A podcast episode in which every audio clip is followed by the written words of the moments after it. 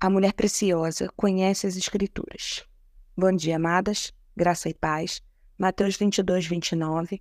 Jesus, porém, respondendo, disse-lhes: Errais, não conhecendo as Escrituras, nem o poder de Deus.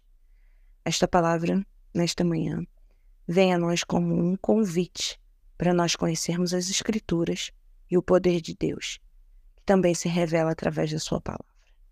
Porque tudo que Deus criou foi por meio da Sua palavra. Ele sustenta o universo, ele sustenta a mim e você com a Sua poderosa palavra. Jesus nos diz lá em Mateus 24, 35: Passarão os céus e a terra, mas as minhas palavras jamais passarão.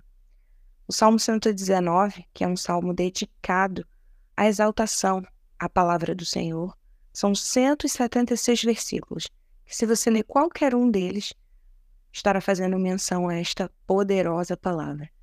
E no Salmo 119, no versículo 47, o salmista nos diz: Tem prazer, tenho prazer nos teus mandamentos, eu os amo.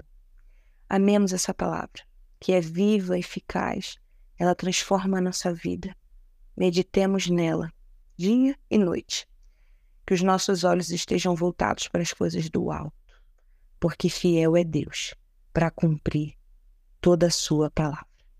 Que o Senhor te abençoe e te guarde. Fica na paz.